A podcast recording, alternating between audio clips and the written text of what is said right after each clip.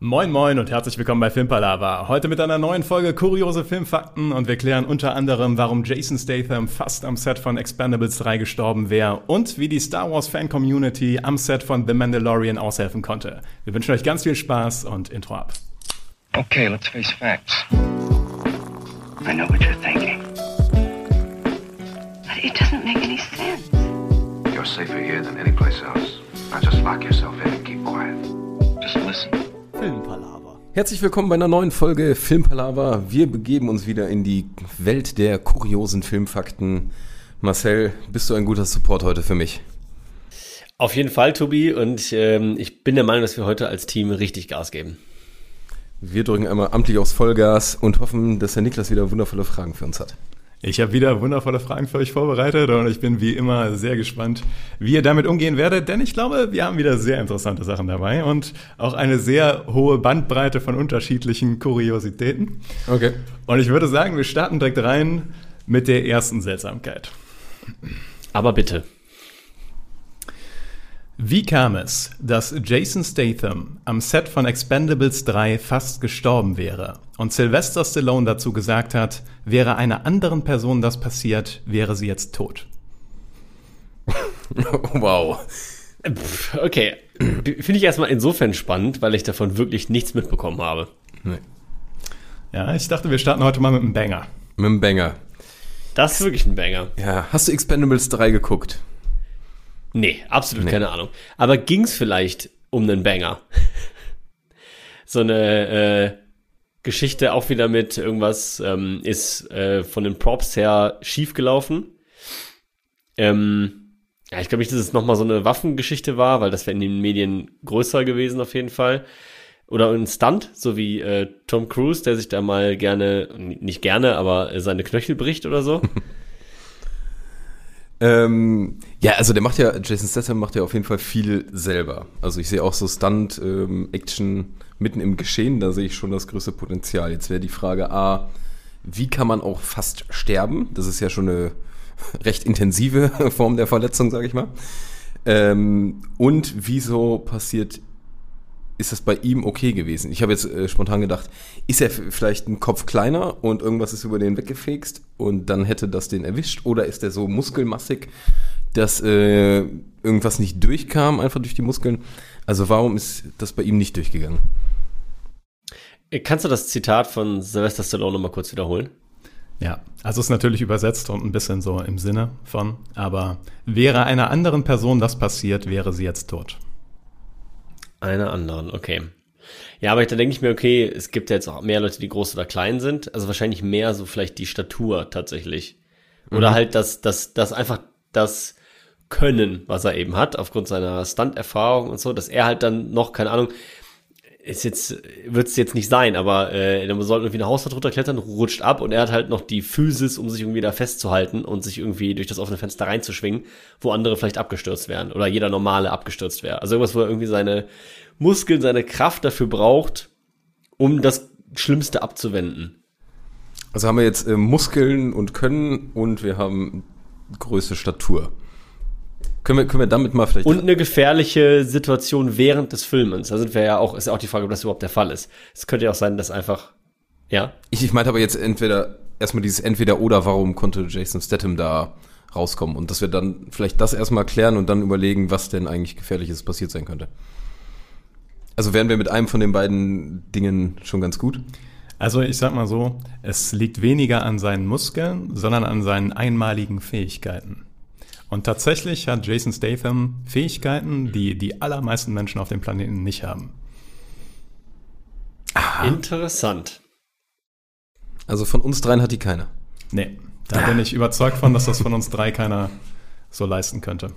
Also das, das erste, was ich dachte, ist sowas wie Reaktionsvermögen, aber das ist ja was, das haben ja junge Leute auch gut. Und dass die Frage, ob der da so krass hervorsticht. Vielleicht eher sowas wie Kampftechniken. Also Jason Statham hat sehr viel mit Kampfszenen oder sowas. Oder So Flexibilität. Also dass er sehr dehnbar ist. Ja, oder das. Oder es könnte sowas ganz Abgefahrenes sein. Ähm, also das ist es nicht, aber nur mal in so eine Richtung gedacht. Ähm, der kann äh, viele unterschiedliche Sprachen und konnte aus einer gewissen heiklen Situation sich dadurch äh, in der richtigen Sprache rausreden. Das wäre nochmal was komplett anderes, aber das sehe ich bei Jason Statham jetzt auch nicht in, im Vordergrund.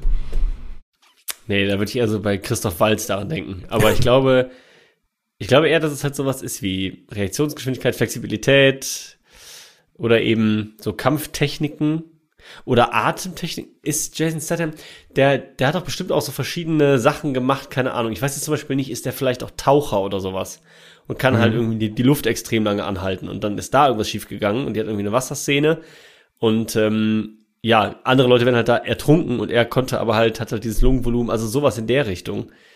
Ich weiß leider nicht, was der so an Ausbildung gemacht hat. Es, mir fällt halt immer nur Kampf ein, weil ich den halt aus den Transporter-Filmen immer nur am Kämpfen sehe. Das Aber ich find's Ist das ist sehr interessant, Ja. weil das sehr nah dran ist. Okay. mit dem Luft, Wasser, Moment, Tauchen? was, was war der sehr nah dran? Also es geht um Wasser, es geht um Tauchen. Ah. Ja, also vielleicht ist der nämlich tatsächlich irgendwie Taucher oder hat halt einen Tauchschein oder ist halt da, hat einfach die Fähigkeit, eben lange die Luft anzuhalten. Das wird ja schon Sinn machen, weil das ist was, das kann jetzt nicht jeder. Also wir wären wahrscheinlich alle nach einer Minute so am Limit circa. Und wenn der jetzt irgendwie, weiß ich nicht, Scuba Diving macht ähm, im Privaten und der kann halt irgendwie vielleicht drei Minuten die Luft anhalten, könnte das ja durchaus entscheidend sein. Und das ist immer die Frage, was war der das Event, warum das überhaupt dazu kam? Ja, ich kann mir noch vorstellen, ab, äh, unabhängig von Luftanhalten, allgemein dieses Apnoe-Tauchen, dass du, dass der schnell auf äh, tiefe Tiefen runterkam, was ja viele Also schneller auch nicht- Druckausgleich. Ja, äh, Druck, genau. Ja. Und was könnte Das da passiert sein an dem Set, dass, das, dass sowas äh, wichtig geworden wäre? Gute Ja, Frage. vielleicht haben die, ähm, ist da quasi etwas ausgefallen und dieses Tiefending ist quasi schneller hochgekommen oder schneller runter, als es sollte. Und das hätte halt normalerweise bei, bei Leuten zum Kreislaufversagen geführt, mindestens. Ähm, wobei das kann ja auch, also diese, diese Druckkrankheit ist ja durchaus le- lebensgefährlich. Mhm. Und er konnte dann aber aufgrund der Techniken, die er erlernt hat, tatsächlich es schaffen, den Druck quasi so weit auszugleichen, dass es trotzdem gefährlich war, aber er halt für ihn halt nicht lebensgefährlich. Also er saß, weiß ich nicht, in, in so einer Tauchkapsel drin. Ja, also äh, ich sag mal so, ist noch nicht ganz die Lösung, aber ihr werdet zu lange brauchen, um auf die äh, spezifischen Sachen zu kommen, die da passiert sind. Deswegen akzeptiere ich das mal als erraten, tatsächlich.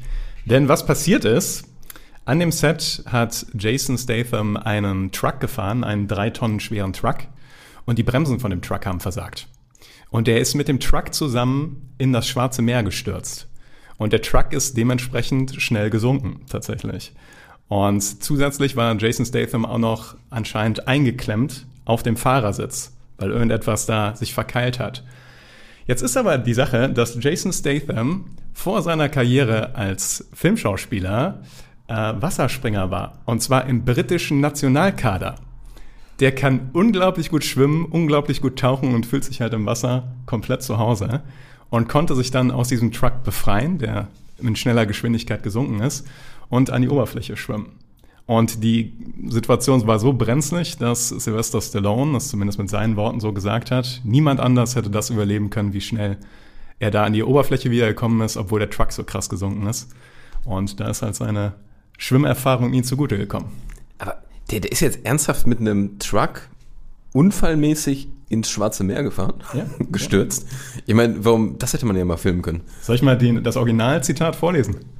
Ja. Also Stallone hat das zu The Mirror gesagt, also zu, der, zu dem Magazin The Mirror. He faced death. He was test driving a three-ton truck and the brakes run out. He went down 60 feet into the Black Sea and became impaled. Luckily, we had taken the doors off before. If anyone else had been in that truck, we would have been dead. He would have been dead because we were all wearing heavy boots and gun belts.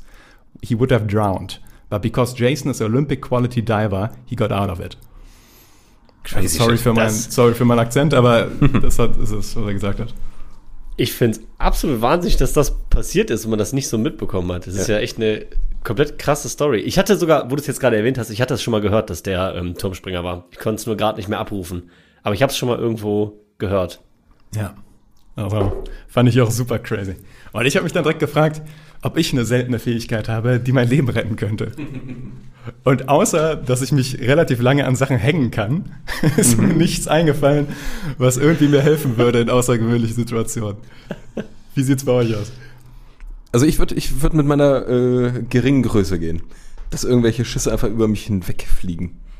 Okay, okay. Pures Talent, ich weiß. Marcel, wie überlebst Vielleicht mein überragendes Kombinationsvermögen durch Schach, dass ich mich noch schnell aus der brenzligen Situation herausrätsel. Das heißt, wenn du in einem Escape Room gefangen bist und es fängt an Genau. zu brennen, bist du mit einzigartigen Fähigkeiten ausgestattet, herauszukommen.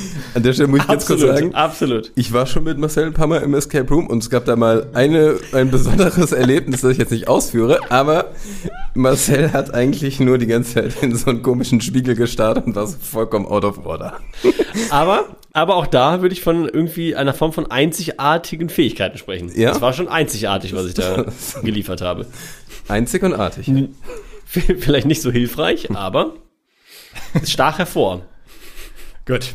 Schauen wir mal, ob ihr euch bei der nächsten Frage retten könnt. Am Set von The Mandalorian gab es ein Problem, das erst durch die Lo Na, sorry, nochmal. Am Set von The Mandalorian gab es ein Problem, das erst durch die lokale Star Wars Fan Community gelöst werden konnte. Was ist passiert?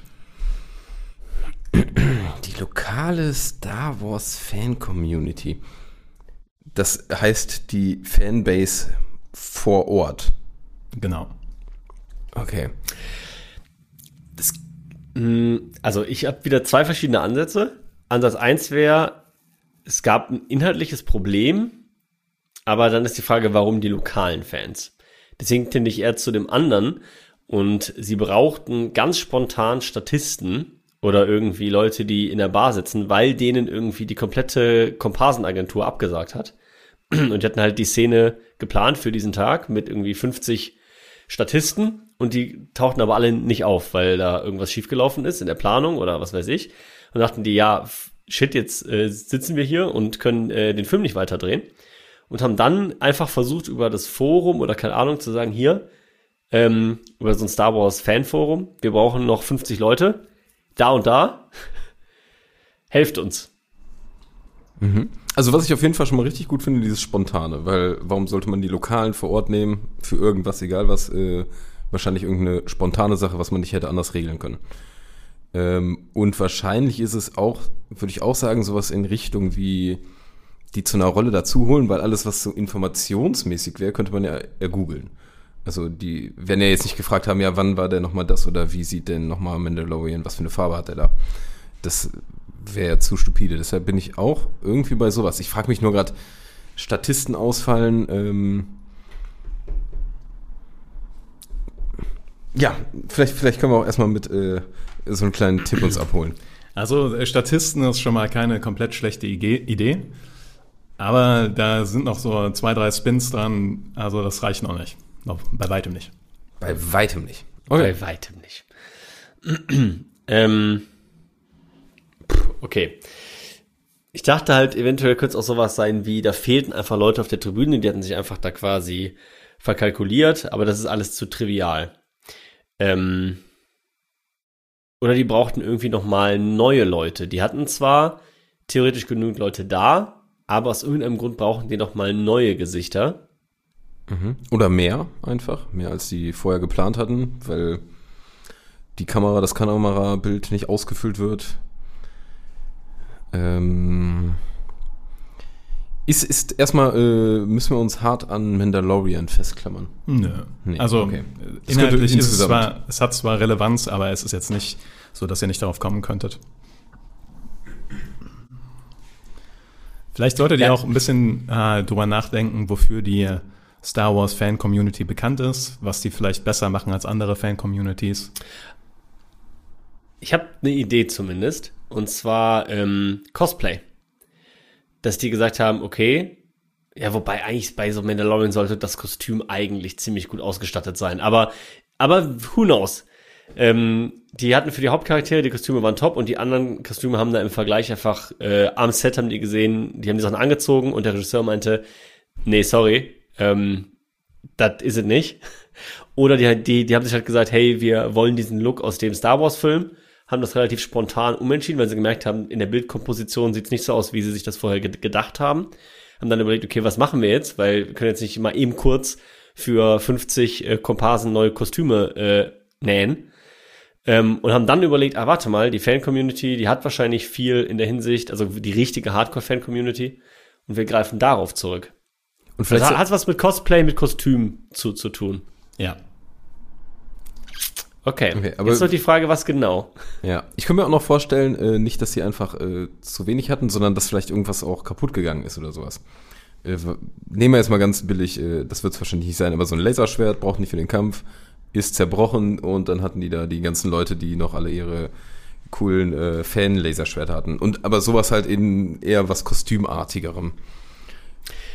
Was ist denn, wenn es sowas war wie, du hast ein äh, Schussgefecht und die haben das vielleicht sogar versucht, ähm, halbwegs real zu machen, also teilweise vielleicht mit äh, sozusagen echten, also nicht alles mit CGI zu machen, sondern äh, du, du hast ja teilweise äh, so echte Einschusslöcher an den Kleidern, so, die aber einfach durch so Mini-Sprengladungen einfach dann ausgelöst werden, so dass die Kleidung tatsächlich kaputt war nach ein paar Takes und die brauchten immer mehr Takes, als sie erwartet haben und mussten dann halt improvisieren und brauchten dann deswegen nochmal neue Kleidung.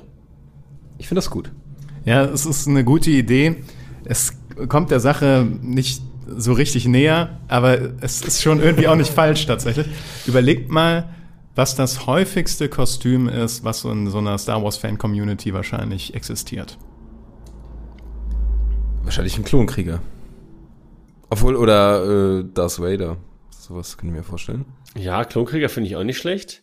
Oder halt diese Jedi-Robe. Aber von dem brauchte man jetzt nicht so viel am, am Set. Ich finde Klonkrieger schon eine ganz gute Richtung. Scheinbar nicht, ne? Doch. Doch, ah, okay. Tatsächlich, es geht um Stormtrooper. Also sind ja Klonkrieger im Endeffekt. Ja. Aber was im Endeffekt die Sache war, sie haben irgendwann bei The Mandalorian festgestellt, dass sie nicht genügend Stormtrooper haben oder dass die Stormtrooper-Kostüme, die sie hatten, halt verschlissen sind und nicht mehr genutzt werden konnten für die letzten Episoden. Und dann haben sich die Macher von The Mandalorian an die lokale äh, Fan-Community von Star Wars gerichtet. Ähm, die haben sogar so einen Namen, also die sind wohl in Amerika organisiert als die 501. Legion. Frag mich nicht, aber es, äh, die sind da wirklich involviert und gefragt, mal, habt ihr nicht noch ein paar Stormtrooper-Kostüme oder Stormtrooper-Cosplayer, die wir da in den Hintergrund stellen können? Und zack, die Star Wars Fan-Community konnte aushelfen und das Bild da mit echten Stormtroopern füllen. Das finde ich geil. Muss ja ein Traum gewesen sein für die Leute, die dann auf einmal im Star Wars-Universum da mitspielen durften als Stormtrooper. Es sind nicht super, super viele Schauspielerinnen und Schauspieler irgendwie mal in den Filmen irgendwie versteckt als Stormtrooper. Ich hatte das von ein paar Mal mit Simon Peck oder so, Daniel Craig oder so, das habe ich auch im Kopf. Ja, ich Also, glaube, irgendwie gibt es da so eine Summe an Leuten, die irgendwo mal drin waren. ist nicht Daniel Craig in dem Erwachen der Macht drin und irgendwann als Ray gefangen ist, kriegt er noch so einen Schlag ab und sagt ein Wort oder sowas? Oh, oder irgendwie sowas. Das kann sein. Da war was. Vielleicht müssen wir das irgendwann bei kuriose Filmfakten äh, mal auf, in die eine oder andere Art und Weise aufarbeiten. Habt ihr eigentlich irgendwelche Star Wars Kostüme oder Spielzeuge? Nee. Gar nichts? Kurz und tatsächlich auch gar nichts. Auch, Nee, auch kein Lego Star nicht. Wars? Nee, ich habe dann äh, selber mir so aus Lego Ra- Raumschiffe gebaut, weil ich es natürlich schon cool fand, aber ich hatte nicht das Original Lego Star Wars. Das nicht, nee. Ah, crazy. Hatte ich viel. Ja. Viel? Ja, also, also ich habe mir auch super gerne Raumschiffe und sowas gebaut, aber die besten Bauteile für diese Raumschiffe kamen halt irgendwie vom X-Wing oder äh, von anderen äh, Lego-Sets von, von Star Wars. Da hatte ich schon mehrere tatsächlich. Okay. Oh, super cool. Oh, super Spaß gemacht immer. Naja, gut. Gehen wir weg von Star Wars und in einen anderen Bereich. Es geht um Studio Ghibli. Einem weit verbreiteten Gerücht nach sendete Hayao Miyazaki, der Regisseur der Ghibli-Filme, ein Katana an Harvey Weinstein. Warum hat er das getan? Okay. Als Drohung. Ähm, boah. Da, da, da haben wir schon wieder Harvey Weinstein. Hatten wir- hatten wir nicht schon mal irgendwie mit der, so mit der Fischsache? Ja, leider, leider ist der, war der halt lange eine, eine sehr große Persönlichkeit im Filmbusiness. Ne? Ja, ja. Ach, Ja. ähm, nee, ich, ich fand es gerade nur witzig, dass er so oft in diese äh, kuriosen Filmgeschichten involviert ist. ja. Also was ich mich gerade frage, wo haben denn die Ghibli-Studios mal irgendwie Berührungspunkte mit Harvey Weinstein? Ja, gut, das könnte ja irgendwas sein ähm, im Sinne von der, den amerikanischen Markt für, zu versuchen ähm, mitzunehmen. ich frage mich gerade eher, warum ein Katana hat. Hat das irgendwie einen Bezug zu einem bestimmten Ghibli-Film? Jetzt muss ich aber auch sagen, Ghibli-Filme sind jetzt nicht gerade meine, nicht gerade mein Hauptgebiet. Oder das könnte ja auch äh, ein Gimmick für irgendeinen Weinstein-Film sein, der gerade rauskam. Also, dass da vielleicht irgendwie auch so eine Connection ist. Dass es gar nicht direkt an den Ghibli-Studios hängt. Aber Katana und Ghibli-Studios macht eigentlich schon am meisten Sinn, ne? Da sind wir so ein bisschen der asiatische Ich denke. Welt. Ja, aber ich, wie gesagt, ich weiß halt nicht, ob ein Katana bei Ghibli-Filmen irgendwie eine Rolle spielt, ob das irgendwie damit zusammenhängen könnte. Leider. Also ist tatsächlich nicht wichtig in dem Fall, aber es gibt schon, ich glaube zumindest bei Prinzessin Mononoke kommt immer ein Katana bestimmt vor. Kann schon gut sein. Also, warum schenkt man irgend sowas? A, ein Katana könnte Waffe, Drogen sein. Das ist aber, glaube ich, zu dämlich, also passt nicht rein. Also eher vielleicht so ein geschenkartiges Ding. Hey, ich ehre deine Filme oder hey, du brauchst vielleicht in deinem nächsten Film sowas. Ich habe hier noch einen Katana rumliegen. Äh, warum, ja, das sind so die Dinge, die mir gerade spontan einfallen. Ich finde es echt schwer. Den Gedanken finde ich auch nicht verkehrt. Also entweder der, ähm, ich wei- seinen Namen weiß ich jetzt nicht, aber der Regisseur war es, ne? Oder Produzent? Äh, der Regisseur, Hayao Miyazaki. Der Re Miyazaki. entweder äh, der Regisseur wollte halt ähm, selber ähm, quasi einen Vorteil daraus haben. Das heißt, das war mehr so eine Art Geschenk im Sinne von hier ähm, auf sich aufmerksam machen. Ähm, oder er wollte ihm wirklich quasi Harvey Weinstein bei was helfen. So und aushelfen. Und also die, eher die Richtung, die du sagst. Also quasi sagt, Harvey Weinstein hat halt diesen Film, irgendwie The Last Samurai. Und dann meinte äh, der Studio Ghibli-Regisseur, ah, pass auf, wir haben doch noch das ähm, Katana, es ist ja auch eigentlich Quatsch, ist ja dann kein Katana, ne, aber halt irgendwie so in der Richtung. Wobei ich halt eher noch denke, dass er vielleicht das eher mehr als Eigenwerbung machen wollte. Oder als Dank nach erfolgter Eigenwerbung. Also, Oder das? dass äh, äh, Weinstein irgendwas für den gemacht hat oder wie du eben schon mal meintest, so am Markt etabliert oder irgendwie ein bisschen mehr reingeführt und dann war das so, hier, ein tolles, krasses Schmuckstück. Also ich muss einmal kurz eingreifen, weil ich finde immer lustig, dass Tobi immer gute Ideen von sich erstmal so verkauft, dass das auf keinen Fall sein kann. Und das ist vielleicht gerade auch schon mal an einer Stelle passiert. Was hatte ich nochmal gesagt? Ähm, jetzt gerade? Ja, ja, bei der Frage. Ja, ja, bei der Frage weiß ich, aber jetzt gerade bei meinem letzten Satz oder vorhin irgendwo? Also du hast eine Sache sofort abgetan, weil du meinst, nee, das kann nicht sein, das ist, äh, wäre irgendwie Schwachsinn. Eine Und, Drohung?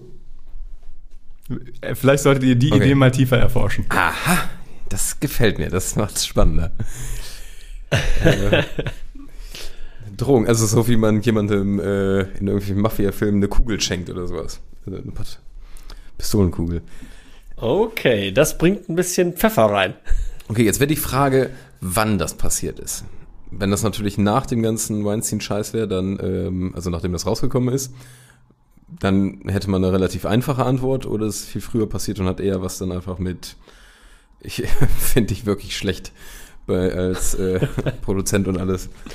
Das war davor. Es war schon davor. Was ist denn, was ist denn, wenn Weinstein ganz im Sinne der amerikanischen Filmstudios ähm, das quasi duplizieren wollte? Also der wollte quasi die ähm, Ghibli-Filme als amerikanische Version produzieren, weil das ist ja in Hollywood lange Zeit gang und gäbe, dass man einfach die erfolgreichen Filme wie Old Boy oder sowas nimmt und die dann einfach in Englisch äh, neu verfilmt. Und ähm, da hat der Regisseur dann eben gesagt, nee, Freundchen, pass mal auf, äh, ihr könnt hier gerne das übersetzen und so, aber das sind unsere Filme und ähm, du machst das bitte nicht auf amerikanisch nochmal eine Eigenproduktion. Gute Idee, aber ist nicht die Lösung tatsächlich. Aber es ist auch nicht super weit weg.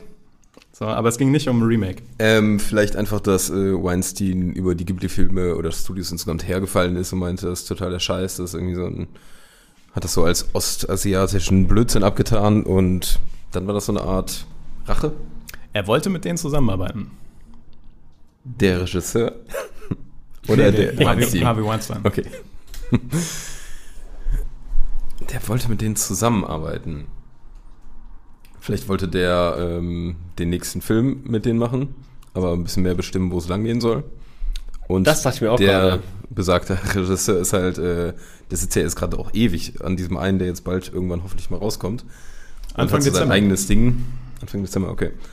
Und äh, wollte sich da nicht reinreden lassen. Irgendwie sowas. Finde ich einen guten Ansatz, weil es ist ja auch interessant, dass es von Regisseur an Produzent geht. Also warum geht das nicht von Produzent an Produzent oder Regisseur an Regisseur, sondern von Regisseur an Produzent? Und normalerweise stehen ja tendenziell in dem Verhältnis, dass der Produzent das Geld gibt und dann dafür aber sagt, ja, hey, das schneiden wir aber so und das schneiden wir so. Deswegen finde ich deinen Gedankengang eigentlich nicht verkehrt. Ja, also ich, ich, ich löse es mal ein bisschen, weil äh, die Sache ist auch tatsächlich, ist eine wirklich interessante Geschichte, denn es war jahrelang ein Gerücht, dass das passiert ist. Und dann wurde irgendwann Hayao Miyazaki wirklich gefragt, ob er das gemacht hat. Und seine Antwort darauf war, nein, ich habe das nicht gemacht, aber mein Produzent hat das ziemlich sicher gemacht. Also es war tatsächlich von Produzent zu Produzent. Ah. Und ähm, es war im Endeffekt die Sache, dass Prinzessin Mononoke in Amerika über Miramax, also über das Studio von Harvey Weinstein, vertrieben werden sollte. Und Harvey Weinstein da Cuts machen wollte. Er wollte den Film nicht so, wie er ist, quasi in, äh, in den USA veröffentlichen. Und das Miyazaki wollte das auf keinen Fall. Er meinte, der Film darf nicht geschnitten werden, gerade nicht vom Distribution Studio, also die, die ihn nur vertreiben. Und hat dann über seinen Produzenten tatsächlich Harvey Weinstein ein Katana schicken lassen, als Drohung, dass der Film nicht geschnitten werden soll. Also ist schon eine sehr interessante Geschichte. Oder als Werkzeug, um den damit zu schneiden. Ja, Hätte man auch falsch verstehen können. Ja, Ah, crazy. ja. Also und so, wie die Geschichte weitergegangen ist, hätte er noch mehr Katanas geschickt bekommen haben sollen, tatsächlich. Ja, Aber gut. Gehen wir mal weiter zu einer viel sympathischeren Persönlichkeit. Warum akzeptierte Keanu Reeves bei den Verhandlungen zu Im Auftrag des Teufels freiwillig eine wesentlich geringere Bezahlung? Eieiei, im Auftrag des Teufels. mhm. Ich sagen, klingelt mal wieder enttäuschend wenig. Also der Titel ist äh, ganz klar, aber das ist ein älterer Film schon ein bisschen, ne? Ja, so in den 90ern. Aber Bei, bei, bei mir klingelt zumindest ein klein bisschen was, weil ich meine, dass der Teufel nämlich gespielt wird durch eine sehr bekannte Persönlichkeit. Jetzt weiß ich nur nicht mehr genau, ob es. Wer war das denn nochmal? Nicht Robert De Niro. nicht Robert De Niro, ja. Bitte? Es war Al Pacino. El Pacino, ich wusste doch, einer, genau, El Pacino spielt nämlich da den Teufel quasi und ähm, glaube ich auch den, ich weiß nicht, ob er sogar sein Vater ist oder so, aber die stehen in einer recht engen Verbindung und Keanu Reeves, also nur so kurz als äh, Dingens, als kurze Inhaltsangabe, führt quasi die Sachen da immer aus und dann irgendwann stellt er sich halt gegen ihn so quasi. Also Ist eine sehr grobe Inhaltsangabe. ja, Also, ja, ja, ich, also so genau habe ich es auch nicht mehr, aber ich, das weiß ich noch, das ist so ganz ungefähr. Also Ähm, Keanu Reeves ist ein Anwalt tatsächlich, der eigentlich in der Kleinstadt arbeitet und dann in die große City geholt wird zu einer Anwaltskanzlei, die geleitet wird von Al Pacino, der halt tatsächlich im Endeffekt sich als der Teufel rausstellt. Ah ja, hab ich nicht gesehen. der Film im Auftrag des Teufels. The Devil's So Advocate. war's, ja. Toller Film, kann ich nur empfehlen. Okay. Ja, das, ich fand den auch ganz gut. Und da hat äh, Keanu äh, Reeves gesagt, ähm, ich brauche eine kleinere, ich möchte nicht so viel Geld verdienen, ich möchte, oder ich brauche nicht so viel Geld. Er hat eine geringere Entlohnung akzeptiert. Akzeptiert. Okay. Ja, also deswegen mein erster Gedanke wäre eben gewesen, ähm, 90er Jahre. Ich weiß jetzt nicht, ob es vor oder nach Matrix war. Matrix war, glaube ich, der erste 97 auch oder so. Aber da muss ich mal kurz gucken. Äh, Matrix ist, Matrix ist 99 rausgekommen.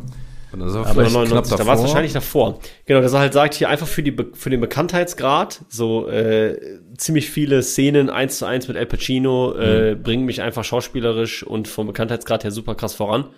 Und deswegen nehme ich dann eine geringe Gage in Kauf, einfach für den Mehrwert, den ich ja daraus ziehe, mit Al Pacino zusammenzuarbeiten. Genau, oder überhaupt einfach, vielleicht war der so ein Fanboy von Al Pacino und wenn du dann so die Chance hast, geil, mit so wem zusammenzuarbeiten, dann nehme ich auch ein bisschen weniger Gage. Ist noch nicht die endgültige Lösung. Ist schon sehr nah dran, würde ich sagen. Aber ich will, ich sag mal so, die Studios waren bereit, Keanu Reeves mehr zu zahlen. Und er hat gesagt, nee, Ich, er hat gesagt, ich akzeptiere eine weniger, also eine geringere Entlohnung. unter folgenden Bedingungen. Aber dafür- Pünktchen, Pünktchen, Pünktchen. Okay. Dafür. Aber dafür. Ja, okay, da kann er natürlich alles Mögliche gefordert haben. Er hat nichts gefordert, er hat etwas ermöglicht dadurch. Ach, vielleicht, weil, der, weil die nicht genug Budget hatten. Und dann dachte der sich, also das wäre jetzt sehr einfach, dachte sich, bevor es gar nicht klappt, dann irgendwie, dann nehme ich auch ein bisschen weniger. Ich hab Bock. Ja, vielleicht hätten die sonst Al Pacino nicht äh, bekommen, weil der wollte nämlich äh, 20 Millionen und die hatten nur 15 und dann haben sie gesagt, oder hat Keanu Reeves gesagt, gut, dann verzichte ich auf die 5 und gebe die Al Pacino, weil ich will den Film machen. Und weil der Junges brauchte El Pacino, ne? Der hatte noch nicht so viel. ja. Aber das ist die Lösung, tatsächlich. Der Film sollte auch so passieren, gedreht werden, aber die hatten nicht genug Budget, um Al Pacino reinzuholen. Und dann hat Keanu Reeves gesagt, ich akzeptiere ein, gering- äh, eine geringere Bezahlung, damit wir Al Pacino kriegen für die Rolle des Teufels. Und Al Pacino hat daraufhin die Rolle an, äh, angenommen. Aber als er das erfahren hat, dass es so gelaufen ist, hat er die Diskrepanz, die es dabei gab, im Endeffekt an wohltätige Zwecke gespendet. Also es hatte im Endeffekt eine sehr, sage ich mal, ja, gute, sehr gutes ähm, Endresultat. Was dabei rausgekommen ist, auch wenn man sagen muss, dass es eigentlich nicht Keanu Reeves Aufgabe gewesen ist, da sein Gehalt zu verringern, um Al Pacino ins Boot zu holen. Aber es zeigt halt nochmal, was für ein sympathischer Dude er ist. der Typ ist richtig, und der ist so hart bodenständig geblieben. Ja, Nach dem, was man immer so hört, und das bestätigt das, finde ich nochmal. ja, ja. Für welchen Schauspieler würdet ihr euer Gehalt hier reduzieren, den wir hier dazu machen können? Da gibt's ja nicht viel zu reduzieren, das ist das Gute. Oder fragen wir, mit welchem Schauspieler würdet ihr am liebsten mal drehen, wenn ihr drehen wollen würdet? Eieiei. Da sind wir in der wilden Ah, das, Fragerunde. ah, Ja, einfach nur Ja, aber aus der wirklich. Hüfte schießen und dann können wir darüber tiefer mal wann anders reden.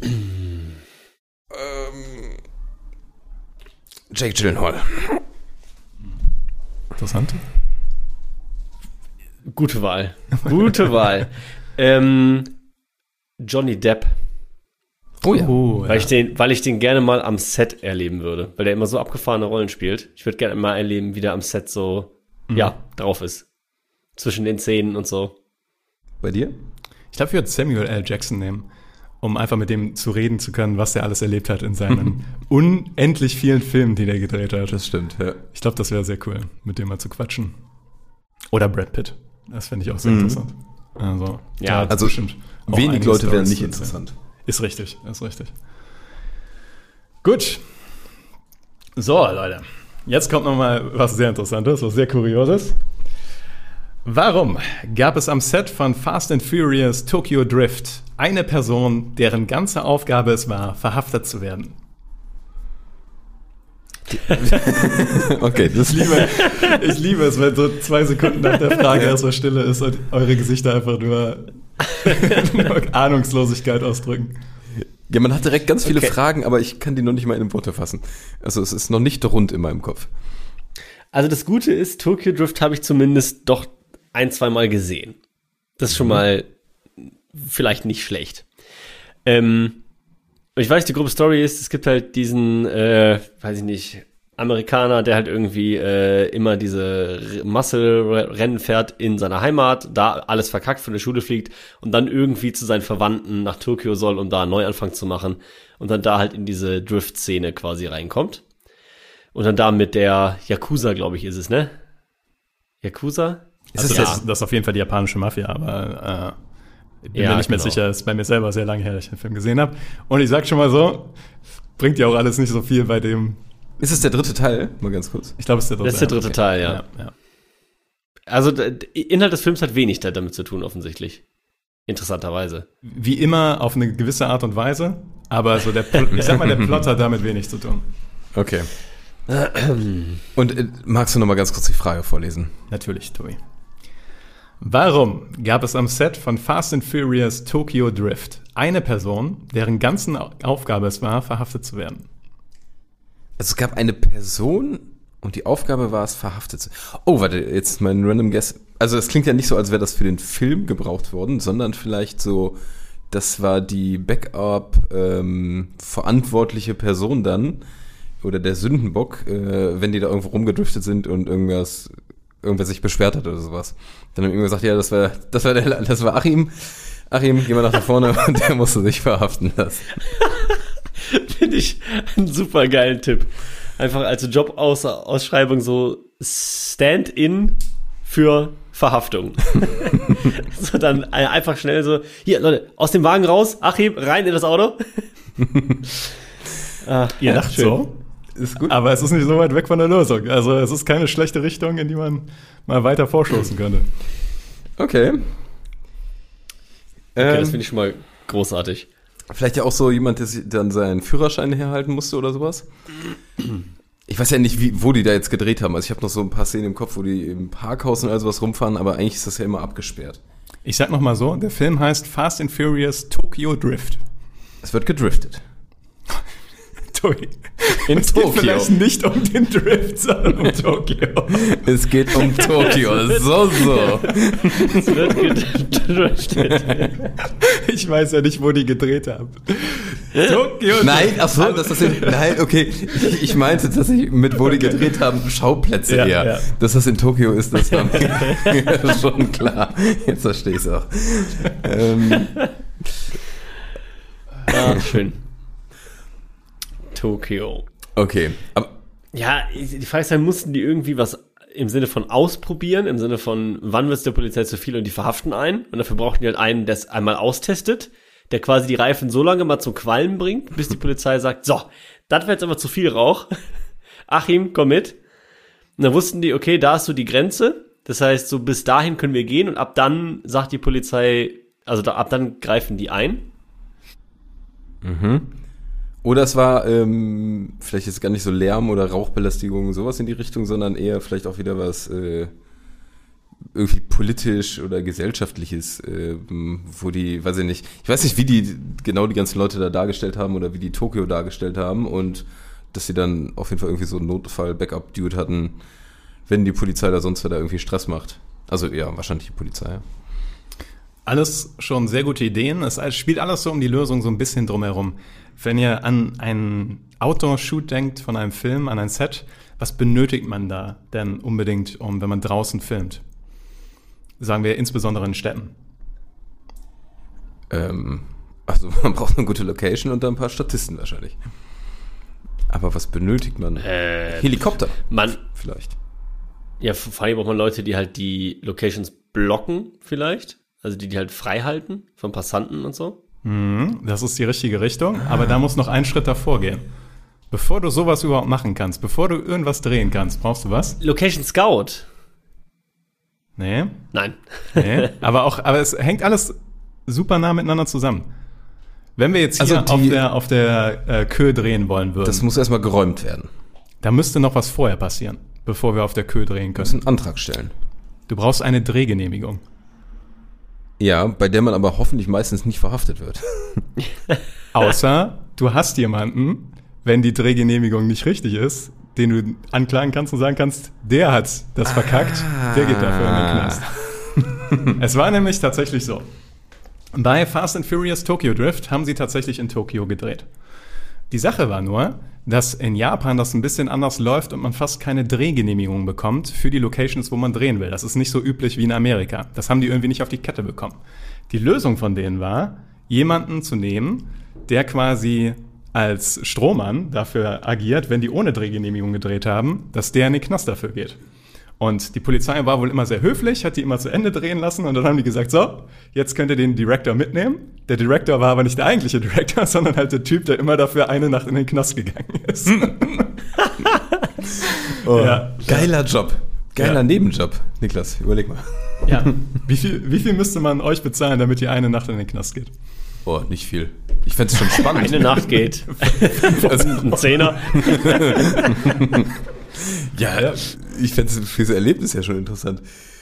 Außer, dass man dann irgendwo in der Akte geführt wird. Ja, das ist wahrscheinlich das größte Problem dabei. Ja. Aber Äh, ohne Akte, pff, ein Hunderter? Keine Ahnung. Ich hätte gesagt, so ein Tausender. doch schon tausend, ne? Ja. Marcel, der, der verdient auf einmal so ja, ich gut. meine, ja, du, du, du musst ja denken, sch- stundenlohntechnisch. Ein Hunderter, ja, ist, ist okay, aber da kann ich auch einen anderen Job machen und genauso lang Aber arbeiten. du, du kannst pennen, wahrscheinlich. Also vielleicht, wenn es die Nacht ist. Hoffentlich, ja. Also ja, Wer ja. weiß, was da in der Zelle Ist okay. abgeht. Also ich finde auch, die, die Risikobewertung ist da schon hoch. Ich würde mir das auch gut bezahlen lassen, glaube ich. Hängt jetzt nochmal davon ab, ob du in so einer Gruppenzelle bist oder ob du einfach ein Einzelzimmer Ja, hast. weißt du alles nicht. Also, Ja, okay, weiß er alles nicht, dann ich, würde ich da auch ein bisschen anders rangehen. Also, Okay, also lassen wir uns teuer bezahlen. lassen wir uns teuer bezahlen. Ja. Wie ist eure Gehirnkapazität? Habt ihr noch Kraft für einen oder glaubt ihr, dass wir mit den fünf heute mal genügend getan haben? Es waren sechs, glaube ich, oder? Nee, bisher waren es fünf. Ach, krass. Ähm, ja, jetzt, wenn es schon so anteasert ist, gibt man noch eine. Aber Ja, Gehirnkapazität ich ist ein sagen. bisschen. Komm. Geht runter. Okay, ich habe nämlich, Die geht noch- runter, aber ich hab nämlich noch einen richtigen Banger, den ich persönlich sehr lustig fand. Okay. Äh, den wir auch tatsächlich schon mal heute einmal zur Sprache gebracht haben, nämlich es geht wieder um Sylvester Stallone. Sylvester Stallone spielte eine Rolle in Stop or My Mom Will Shoot und beschreibt den Film selbst als einen der schlechtesten Filme aller Zeiten. Er war auch nur an Bord, weil er reingelegt wurde. Was ist passiert? Dab on my mom will shoot. Das klingt nach so einem richtig schlechten, also so die Tilger, Til Schweiger Pardon-Sache im Amiland. Das stelle ich mir gerade so ein bisschen vor. Mm, Also ich habe nicht viel von dem Film gesehen und ich glaube, das ist vielleicht sogar eine Schublade drunter. Okay. Ja, wie ist er reingelegt worden? Ihm wurde der Titel anders genannt. Er hat sich auf das Shoot konzentriert und dachte, es geht hier um was ganz anderes und hat dann irgendwo unterschrieben. Also er hat äh, eine ganz andere Erwartungshaltung. Das ist erstmal so mein First Guess. Würde ich sagen, ist falsch. Ist falsch? Ja. Also der hatte die Erwartungshaltung, dass das Stop or äh, My Mom Will Shoot auch wird. Ja, natürlich hatte die die Erwartungshaltung, dass das schon ein ernstzunehmender Film wird. Also, also Okay. im Endeffekt Ja. kann man vielleicht sagen, er hatte die falsche Erwartungshaltung, dass es ein guter Film wird, okay. Aber es ist jetzt nicht das, wie er reingelegt wurde. Okay. Ähm, vielleicht hat er äh, einfach gedacht, er hätte eine ganz, ganz andere Rolle. Er hätte auch auf den Draufgänger-Typen und den wollte er wieder machen, aber dann hat er da so eine Pisselsrolle bekommen oder irgendwas ins Drehbuch, was ihm so überhaupt nicht geschmeckt hat. Ja. Er hat das bekommen, was er bestellt hat. Oh, das möchte ich hören. Das, Pass auf, und zwar, ähm, er dachte in dem Vertrag und so, da stand drin, ja, und ähm, hier weitere Darsteller sind zum Beispiel Meryl Streep, Jason Statham, El Pacino und es waren aber Meryl Sheep, Jason Starham Interessant. und El Palino. Interessant. Und das hat er so überlesen, weil er dachte, ja klar, die, die, die üblichen Kandidaten hat unterschrieben, kam ans Set und dann steht da halt Meryl Sheep. Er denkt sich, warte mal. Es gibt ja tatsächlich so Filme, wo die nach und nach die Schauspieler da so hingelockt haben, weil der Cast so nach und nach so krass gewachsen ist. Ich glaube, das war bei äh, 43, The Movie oder sowas so und bei The Counselor oder so. Aber ist alles nicht das, wie Sylvester Stallone reingelegt wurde. okay, wie kann man denn insgesamt reingelegt werden? Dass man, äh, Ähm, klar, geldmäßig könnte es auch sein. Dachte Also ich auch, dass das Komma nicht ein Komma war, sondern ein Punkt oder also halt andersrum. Oh, Es, es waren halt nicht 5 Millionen, sondern eigentlich 5000. 50.000.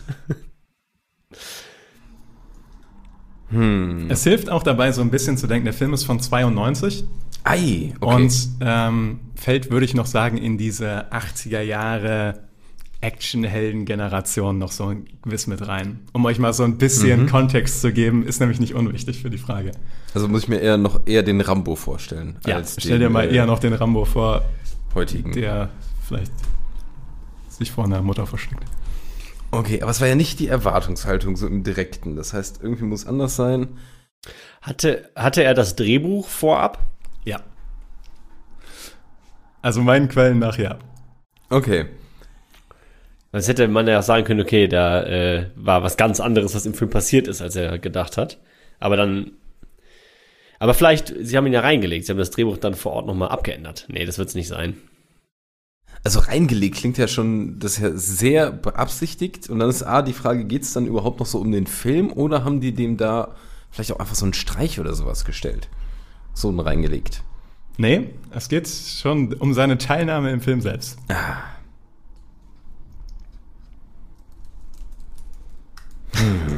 Okay. Er, er hat auch die Rolle bekommen, von der er dachte, dass er sie bekommt. Ja. Und nicht irgendwie eine andere. Ja. Geht, und es geht tendenziell auch eher um seine Rolle und nicht ums, äh, um andere Rollen. Ja. Okay. Und ich sag mal so, weil ihr tappt noch sehr im Dunkeln, Ähm, er wurde von einem Rivalen reingelegt. Okay, die Konkurrenz war schon beim Vorstellungsgespräch, äh, sag ich mal, beim Casting und hat gesagt, oh, das wird ein geiler Shit. Und hat dann äh, Sylvester Stallone versucht, äh, mit ins Boot zu holen, obwohl er schon wusste, was für ein Scheiß das ist, und hat ihm einfach nur erzählt, hey, das wird hier, ne, Mumble Shot und alles, das wird ein richtig krasses, krasses Ding. Aber dann sind wir auch wieder bei Erwartungshaltung so ein bisschen, ne? Aber sind wir äh, so in die Richtung eher? So in die Richtung, ja. So in die Richtung doch. Das heißt, aber wer war denn zu dem Zeitpunkt, zu der Zeit Rivale von Sylvester Stallone? Also, in schauspielerischer Hinsicht. Jason Statham. Nee, nee, nee. Aber wer bekannt ist? Oh ja, oh ja. Ähm, Bis heute bekannt, bis heute bekannt. Noch Ja. tätig? äh, in unterschiedlichen Jobs tätig tatsächlich. Nicht mehr unbedingt als Schauspieler bekannt. Ah, Arnold Schwarzenegger. Ja. Oh. Ah, okay, Die hat okay. der den Und die haben so gesagt quasi, dass das wird der neue Terminator. Nee, nicht die haben das gesagt. Also der äh, Arnold Schwarzenegger hat das gesagt. Das wird der neue Terminator oder was richtig Geiles. Ich will, ich will, wie könnte das passiert sein? Also, Wie könnte das passiert sein? Ah, das ist echt schwer. Die waren beim Casting, also irgendwie so muss das ja gelaufen sein. Oder die müssen sich ja irgendwo begegnet sein. Die haben sich ja nicht getroffen und dann zufällig über den Film geredet. Hat denn äh, Arnold auch in Stop on My Mumble Shoot mitgespielt? nein. Also er hat ihn nicht dazugeholt, sondern er hat äh, irgendwie eine Art Empf äh, Empfehlung oder irgendwas ausgesprochen, vielleicht eher. Man könnte auch sagen, Was ist- er hat ihn in die Scheiße geritten. Er hat ihn in die Scheiße. Ja, was ist, was ist, wenn äh, die quasi Arnold Schwarzenegger haben wollten eigentlich? Und der hat aber schon durch, durchblickt, okay, nee, warte mal, das ist so ein Trash-Ding, da mache ich nicht, nicht mit, das, das wird Bullshit. Und er hat denen dann aber ge- gesagt, aber Leute, passt auf, ich kenne da wen. Und äh, ich kann mal versuchen, ob ihr den vielleicht an, an meiner Stadt be bekommt. Und hat dann halt äh, quasi das weitergereicht an Sylvester Stallone und gesagt, hier, keine Ahnung, ich, äh, ich kann da nicht, äh, weil ich habe da den und den Dreh, aber es wird ein mega Blockbuster. Ähm, wenn ich selber machen könnte, würde ich es tun, aber ich habe jetzt an dich ge ge gedacht, du kommst aus derselben Sparte. Ähm, ich glaube, das wäre der perfekte nächste Film für dich. Und dann hat Sylvester Stallone, ja gut, klar, hey, das mache ich. Und war dann der übelste Trash-Streifen. Ja. Tatsächlich ist es so nah dran, das ist quasi die Lösung. Aber es war im Endeffekt sogar noch ein bisschen perfider. Es war so, die haben beide das Drehbuch geschickt bekommen, weil die beide für die Hauptrolle in Frage kamen.